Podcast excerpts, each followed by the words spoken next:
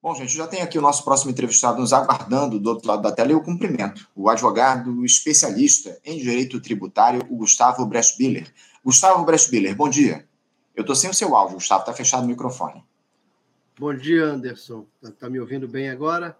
Ouço, ouço bem sim, Gustavo. Eu, eu ouço bem e quero, acima de tudo, te agradecer por você se dispor a fazer essa, essa discussão, esse debate conosco, um tema importantíssimo, porque é algo que provocou muita expectativa aí no país na última quinta-feira, Gustavo, foi esse depoimento coletivo lá à Polícia Federal do ex-presidente Jair Bolsonaro e daquele pessoal envolvido no escândalo das joias, né? Foram as oitivas a Michele Bolsonaro, que é ex-primeira-dama, o advogado Frederico Assef, o ex-secretário do Bolsonaro lá, o Fábio Weingarten, bem como os ajudantes de ordens, o Mauro Cid, o coronel, o Marcelo Câmara o, e o Osmar Crivellati, e também o general Mauro Lorena Cid, que é pai do coronel Mauro Cid, enfim.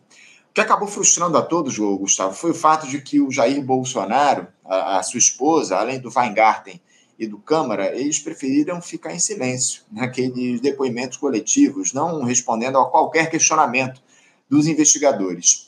É evidente que esse é um, um direito do investigado, né, Gustavo? Mas a alegação da defesa do ex-presidente é de que o Supremo Tribunal Federal não teria competência para analisar esse caso, que deveria ser transferido à Justiça Federal de Guarulhos, onde o primeiro kit de Jorge foi apreendido. E citou a posição da Procuradoria-Geral da República, que defendeu em uma manifestação ao STF que o caso fosse enviado para a Justiça Federal. Enquanto isso, os demais depoimentos foram colhidos sem maiores problemas. Gustavo, eu queria saber primeiro é, como é que se avalia esse silêncio do Jair Bolsonaro e dos demais que eu citei. Há quem diga aí que o silêncio muitas vezes fala mais que qualquer palavra, né, Gustavo? É, Anderson, bom dia a todos que estão nos ouvindo e os demais telespectadores e ouvintes. É, isso acho que o ministro Flávio Dino, numa entrevista essa semana, ele meio que matou essa charada. É, ele argumentou de que, na verdade, isso seria uma espécie de, de estratégia processual deles no sentido de retirar a, a, a legitimidade, justamente disso que você comentou, de que não haveria competência do Supremo para analisar esse caso. Mas, normalmente, é, o silêncio ele vale quando a parte ela não quer produzir provas contra si própria, né? Então, é, é uma, é uma espécie de, de proteção ao acusado, ao indiciado, e que normalmente essa falta de esclarecimento leva, primeiro, a essa presunção de que não haverá é, nenhum tipo de, de é, é, contraprova é, é, é, colhida e, de certa forma, que bata com a informação de que está sendo feita a, a, a, pergunta. Então, na medida que você não responde a pergunta, você não está dando elementos para que aquela pergunta seja comprovada ou, de, ou, ou, ou desmistificada. Então, esse é, a, é o primeiro ponto. O segundo ponto é que normalmente isso pega mal para quem não responde por conta da, da, da, desse princípio, né, de que quando você não responde, você está se protegendo por não estar querendo produzir provas contra si próprio, né? São questões importantíssimas aí que você levanta em torno dessa questão, desse silêncio aí que a gente teve do Bolsonaro e de outros envolvidos aí nessa, nesse depoimento da última semana. É, o, o Gustavo, é, Bolsonaro ele poderia ter ficado em silêncio utilizando essa alegação de que o Supremo Tribunal Federal não seria o foro adequado para tratar do caso das joias, porque, ao que me parece, é, essa já era uma, uma discussão ultrapassada, né? já, já havia é, acontecido esse debate, o, a própria justi a, o próprio Ministério Público Federal já tinha tratado dessa questão, colocando o Supremo como foro efetivo para a discussão desse tema, desse para o andamento desse inquérito.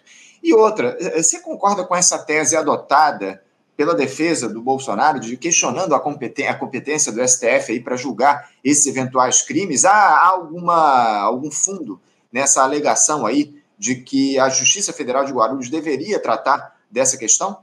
Veja, essas questões processuais, elas normalmente elas são estratégias de defesa, né? Então, é, em todos os processos, os, os mais é, conhecidos desde, do, dos últimos anos, né, desde a época do mensalão e até propriamente os processos envolvendo grandes pessoas como ex-presidente Lula, presidente Dilma, Dirceu, enfim, entre outros, toda essa temática envolvendo questões processuais, ela é adotada porque ela leva a uma, vamos dizer, uma, uma possível extinção da punibilidade por prescrição, ou retomada do processo desde o início. É, enfim, são questões que usualmente são adotadas pelas defesas, e, enfim, e como se trata de estratégia processual, é, é, é, é direito da parte, né, alegar. É, se está correto ou não, me parece que isso é um enfrentamento que o próprio Supremo terá que fazer, à luz do caso concreto, e dos últimos anos, o que a gente nota é que o próprio Supremo foi vacilante nessa questão. Né? A própria questão da presunção de inocência, a gente vê que é, não é uma questão fechada na época pelos, pelos membros da corte, nós temos membros novos na corte, enfim. Então, é um tema que vai continuar suscitando dúvidas, vai continuar suscitando debate. É um tema espinhoso, porque, de certa forma, é um tema que divide opiniões. Dentro do Supremo, a divisão ela é bem categórica. Né? Você tinha, salvo engano, nessa questão de, da presunção da inocência, do julgamento com foro privilegiado, etc., era 6 a 4, 6 a 7, até coisas assim. Então, é um tema que divide opiniões. Uh, a outra pergunta que você me fez, Anderson, logo no início, é, era sobre a. a, a... É, essa, essa é uma discussão a respeito do foro, o, o, o, Gustavo, parece que já superada, né? Parece que o próprio Ministério Público Federal, a, a, apesar da, da, da posição lá da Lindora Araújo em relação a essa questão do foro, o próprio MPF já tinha colocado o Supremo Tribunal Federal como, como o local adequado para esse inquérito ser, enfim, se tramitar. É, ou seja, parece que essa é uma, uma alegação furada aí da defesa do Bolsonaro, já ultrapassada por conta do, posicionamento do próprio MPF, né, Gustavo? É, é Parece que sim, pelo que você está colocando, mas eu acho que não foi essa a questão, não. Você tinha me perguntado a respeito do silêncio, me, me corrija se eu estiver errado, se o silêncio do, do, do, do, da estratégia da defesa com relação ao silêncio, se, se é, seria uma estratégia é, adequada é. ou não. Exato, foi isso, exato. Foi isso que eu entendi. Veja, o silêncio é, é, ele faz parte do, do rol de defesas de qualquer acusado, de qualquer indiciado. Me lembro que em algumas CPIs, das mais recentes, Uh, havia, e aí o, o, próprio Supremo Tribunal é zero em vez em conceder medidas liminares, autorizando que a parte ela se, se, se valha do silêncio para que não haja auto, a autoincriminação. Então, assim, é como eu falei no começo para você. O silêncio é direito da parte, ele vai ser usado e tem que ser respeitado em qualquer foro e instância.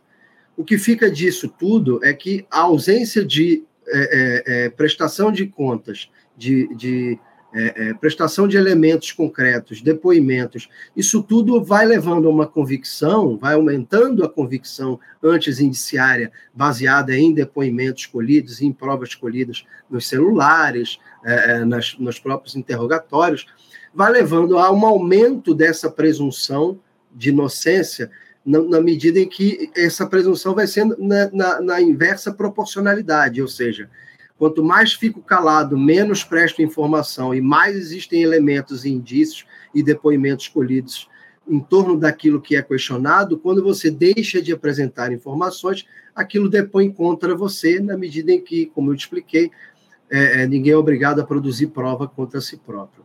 Então, é uma estratégia, né? os advogados do, do, do, do ex-presidente da primeira-dama demais envolvidos estão se valendo dela, Acho que, para mim, o que mais chama atenção nisso é o perigo que existia de versões contraditórias.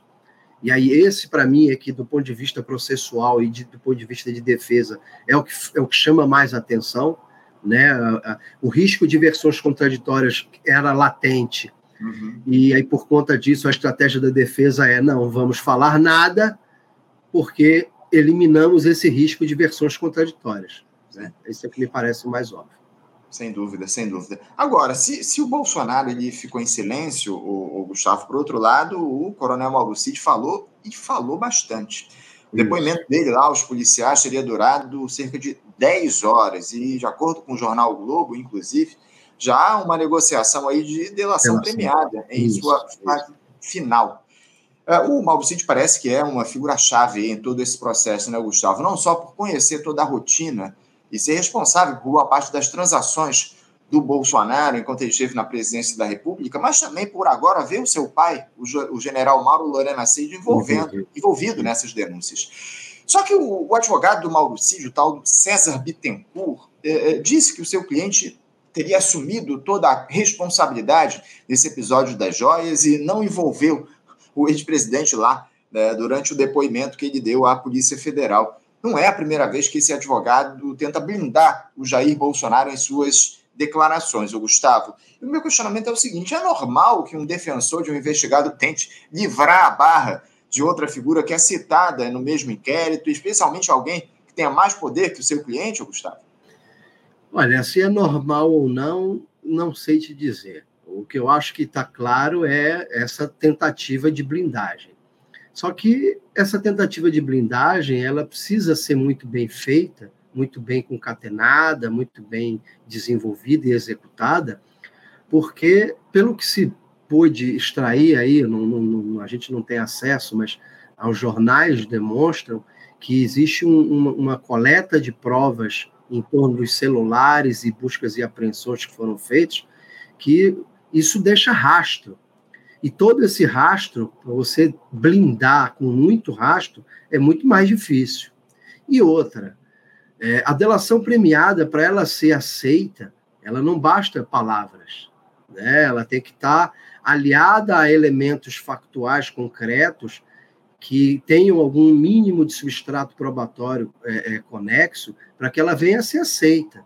Então, assim, mais me parece é, é uma, uma, estratégia para esvaziar o discurso jornalístico e de opinião pública do que propriamente uma execução sincera de delação premiada com esse escopo.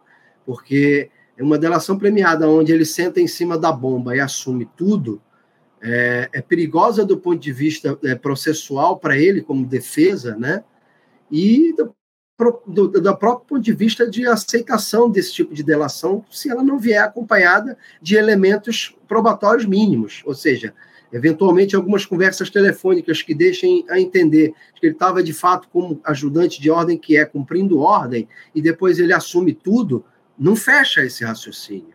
Né? Então, Pode ser que seja, e me parece que seja o caso, que seja um discurso para esvaziar a pressão, ou seja, diminui a pressão da opinião pública, diminui a pressão jornalística em torno daquilo, e aí, e aí aquela delação pode ser trabalhada com, com a calma e a tranquilidade que, que assim o tempo e a maturação usual do, do processo exige para que ela possa vir a ser aceita. Aí, aí, pensando como advogado, né, como estratégia de advogado. Porque não é fácil defender um, um, um caso dessa magnitude, com essa pressão toda, e, e, obviamente, a Polícia Federal quer, o mais rápido possível, celebrar esse acordo em função do que, que isso permite em, em termos de extrapolamento né, da, da, da, das investigações. Né? Claro, e, e, também com o volume de provas já levantadas aí em torno dessa investigação, provas aí documentais, o, é, conversas, diálogos aí que foram tra tratados aí com entre as figuras que envolvidas nesse caso. Mas eu queria tratar justamente a respeito disso que você introduziu no teu, na tua última resposta, o, o Gustavo. Para que essa eventual delação premiada seja feita, o que, que ela precisaria conter? Documentos, enfim. É, fala um pouquinho a respeito disso. O que, é que o Mauro Cid teria de dizer, teria de trazer? Que tipo de informação ele teria de passar aos investigadores para que a sua delação premiada seja considerada válida? Olha, no, no, geral, a delação em si, ela não basta que o, o, o delatado alegue fatos, muito menos fatos que já pudessem ser objeto de uh, uma espécie de vislumbramento com base nos indícios e provas já coligidas. Precisam existir fatos novos, esclarecimentos sobre os fatos já colhidos, é, indícios de provas, ou seja, não basta apenas palavra, precisa ter indicação de, de algum documento, de algum e-mail, de algum, de algum, enfim, de alguma conta, de alguma transferência. Ela precisa estar aliada a elementos probatórios mais robustos que deem é, vazão aquela narrativa do denunciado. do sujeito que está procurando a delação premiada. Ela não basta simplesmente alegação sobre fatos já conhecidos.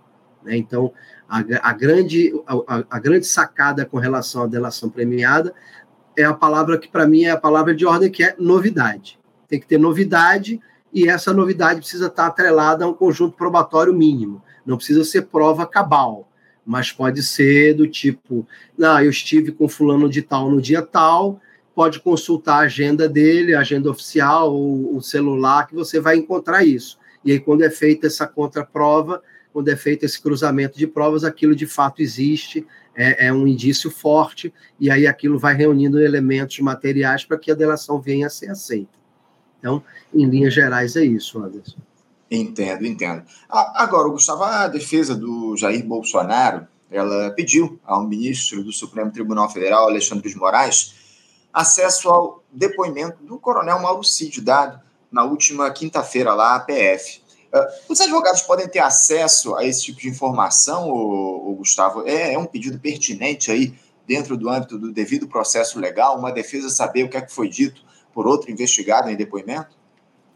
Olha, no, na, nessa fase de inquérito inicial, que é o que está sendo feito agora, é, o direito à ampla defesa e o contraditório ele é assegurado, mas esse cruzamento de informações de depoimentos, ele nem sempre é assegurado aos indiciados. Tá? Isso é uma questão que vai envolver propriamente a existência de elementos de, de sigilo importantes à, à própria utilidade do processo, a relevância daqueles depoimentos. É, mas é como eu te falei, os advogados estão no papel, estão exercendo seu papel constitucional, direito de petição, né? Estão querendo saber o que foi dito justamente para entender a extensão do depoimento dele. E aí caberá, obviamente, ao ministro Alexandre de Moraes, na minha opinião, ele vai negar esse pedido, se já não fez, porque não existe uma regra de que nessa fase pré-processual, digamos, judicial, não, não, existe uma acusação formal, né? não existe essa, essa existência desse direito à ampla defesa e contraditório é, integral, a própria jurisprudência do Supremo é nesse sentido, é, que é como se fosse um inquérito policial, né? as partes não têm direito a ter acesso aos depoimentos, sob pena de você macular o próprio procedimento.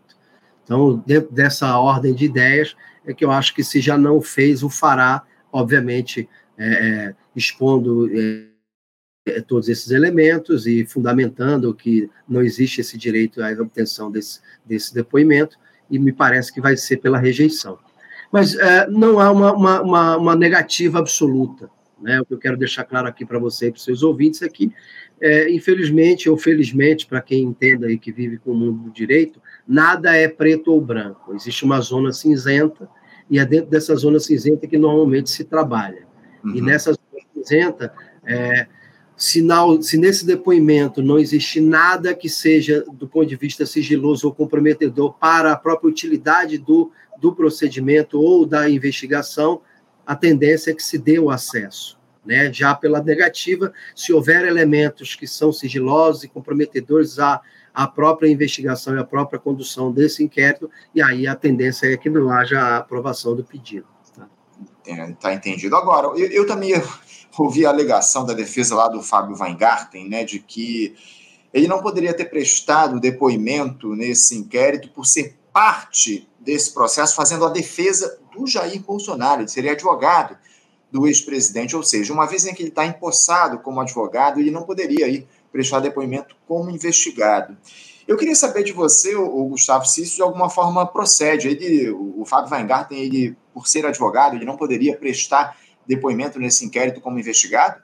É um argumento, não me parece é, é adequado. Ele está ele tá como advogado, mas é até inusual e até esdrúxulo, porque é, ele está como um dos investigados e aí ele é alçado à condição de advogado, na minha opinião, como uma tentativa de tumulto processual, né, de tumultuar, de, de fazer surgir questões incidentais para desviar o foco do objeto principal. Não me parece que haja nenhum tipo de impedimento, na, na medida em que ele também é, é, é, é um dos investigados, e, enfim, se ele, ele não deveria ter assumido a condição de advogado. Né? Me parece que houve ali uma porque aí ocorre ali uma questão de conflito de interesse consigo próprio, o que é absolutamente inusual e esdrúxulo. Deixo claro aqui para você. É, eu fico imaginando uma questão em que é, ele, como advogado, tivesse que estar decidindo sobre um determinado ponto da linha de defesa do seu cliente, aonde ele tem que decidir se ele fala ou não determinada coisa, mas que desta fala poderia implicar na sua autoincriminação. Ora, ele como advogado, ele iria é, sugerir ao seu cliente não fazer, ele estaria se, se, se, se beneficiando diretamente. Então, tem uma, um conflito de interesse direto e não me parece ter a ver fundamento jurídico nisso, mas mais numa linha de tentar tumultuar o processo, criando incidentes processuais, mas que me parece infundada a alegação. É, essa é a questão, né? A tentativa aí desse cidadão de, de, de tornar o processo é, conturbado, enfim, tentar trazer aí argumentos aí que não se colocam.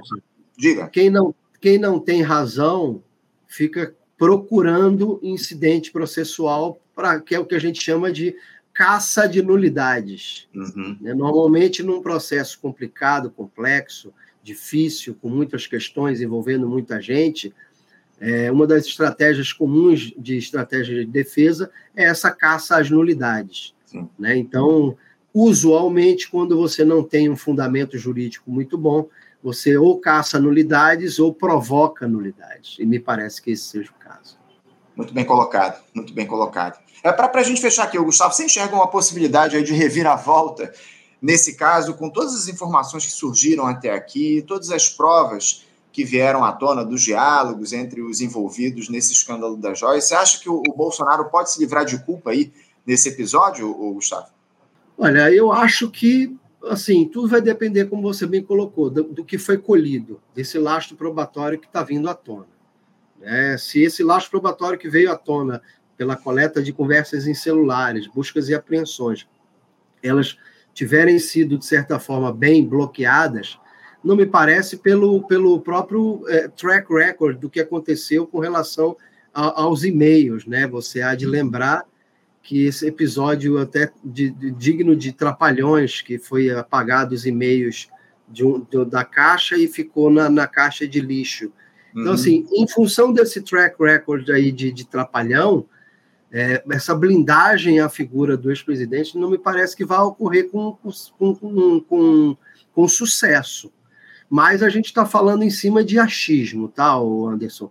Para falar com certeza em cima disso, só mesmo se debruçando sobre o que já foi levantado e colhido e fazendo um exame muito minucioso dessa prova que foi coletada.